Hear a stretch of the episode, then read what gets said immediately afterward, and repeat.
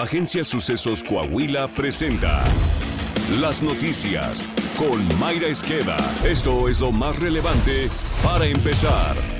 El costo de los créditos bancarios para personas físicas, empresas grandes y pymes ha incrementado de forma acelerada al paso de las alzas en las tasas de interés de referencia del Banco de México. Las tasas de interés de los créditos bancarios para las grandes empresas pasaron de 10.41% en octubre de 2022 a 12.12% para diciembre del mismo año. En los créditos para micro, pequeñas y medianas empresas, las tasas de interés pasaron de 11.61% a 15.35% en el último trimestre del año anterior. Mientras tanto, las tarjetas de crédito pasaron de 33.99% en octubre a 36.96% para diciembre. Otro crédito que también se elevó fue el de vivienda, pasando de 9.63% a 10.08% para cierre del 2022. Mientras tanto, los ojos en el mundo financiero y económico estarán enfocados este miércoles en la Reserva Federal de Estados Unidos. Hasta el martes por la tarde, los mercados daban el 80% de probabilidades de que la Fed eleve las tasas en un cuarto de punto a un rango de 4.75 a 5%. 있다.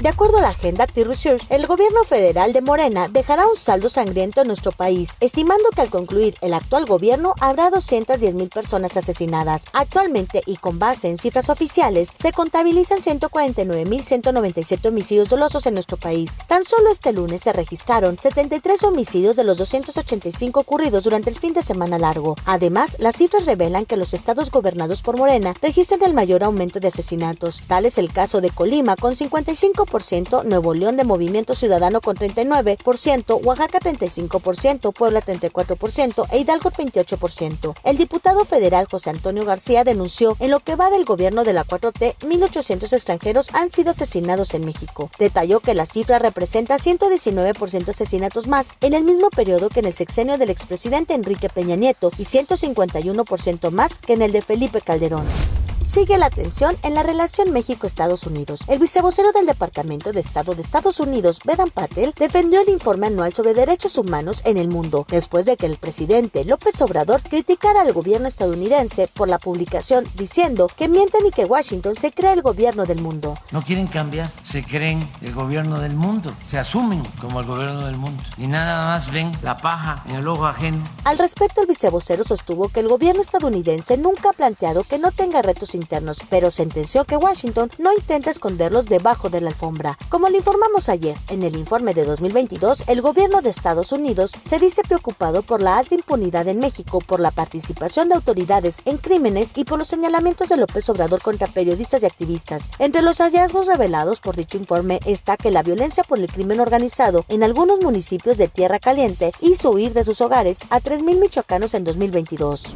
El Sindicato Nacional de Trabajadores de la Educación declaró al gobernador de Nayarit, el morenista Miguel Ángel Navarro, enemigo público número uno del magisterio, al impulsar una ley de pensiones y jubilaciones que aseguran atenta gravemente contra los derechos laborales. A través de un pronunciamiento público, el CENTE reprobó la ley del Fondo de Pensiones y Jubilaciones y Fondo de Ahorro que avaló el Congreso local la semana pasada. Dicha legislación elimina la jubilación dinámica, reduce el aguinaldo de 75 a 40 días y desaparece el fondo de ahorro en el que el gobierno portaba un 7% de su salario, mientras el patrón otra parte igual. Las y los maestros anunciaron que emprenderán acciones legales y manifestaciones como paros en diversas instancias gubernamentales y el bloqueo al Congreso por 13 horas. Política. La coalición Va por el Estado de México, conformada por PAN, PRI, PRD y Nueva Alianza, solicitó ante el Instituto Electoral del Estado de México el registro de Alejandra del Moral Vela como su candidata a la gobernatura. Tras solicitar su registro, Alejandra del Moral dijo que a la gente no le importa si un gobierno es de izquierda o derecha, pues le preocupa es que sus problemas sean atendidos y las carencias resueltas. Hoy registro esta candidatura de la reconciliación. Lo valiente es unir a los mexiquenses, porque unirnos significa poner a la sociedad por delante.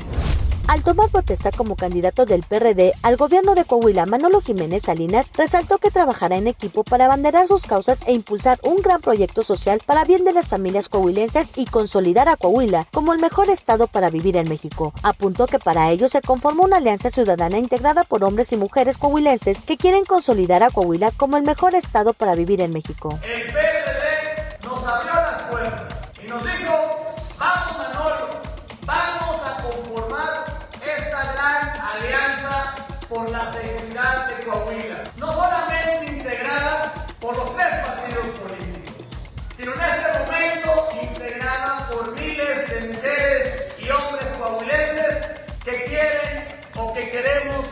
seguir consolidando a Coahuila como el mejor estado para vivir en Saltillo. El gobernador Miguel Ángel Riquelme Solís y el alcalde José María Frastrosiller entregaron el sistema pluvial de Herradura, obra en la que se invirtieron alrededor de 30 millones de pesos y que beneficiará a más de 154 mil habitantes de este sector, mejorando de manera significativa el flujo vial sobre el bulevar Otilio González. Por este punto circulan diariamente 90 mil vehículos de manera aproximada. El gobernador Miguel Riquelme reiteró que el trabajo en equipo es lo que da resultados, al mencionar la importancia de esta obra, la cual es parte de la consolidación de Saltillo como la mejor capital del país, destacó. Es cumplir los compromisos, es lo que acordamos con la gente, que íbamos a venir, a regresar, a cumplir y a dar los resultados que merece nuestra gente. En su mensaje, el alcalde José María Frastrosiller señaló que el sistema pluvial de Herradura abona la transformación de Saltillo a su seguridad, su crecimiento y desarrollo. Uno de nuestros principales compromisos es hacer de Saltillo un municipio con una movilidad segura, moderna y eficiente.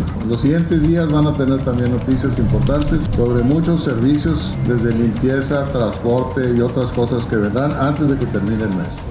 Deportes. La nota deportiva con Alondra Pérez. En un juegazo, Japón se impuso tres carreras a dos Estados Unidos y logró su tercer campeonato en el Mundial de Béisbol. De principio a fin, la novena del sol naciente maniató la ofensiva estadounidense, que solo pudo anotar en la segunda y octava entrada, respectivamente. Está usted bien informado. Sucesos Coahuila. Síguenos en Spotify, Amazon Music, Apple Podcast, Google Podcast, YouTube, Facebook, Twitter e Instagram.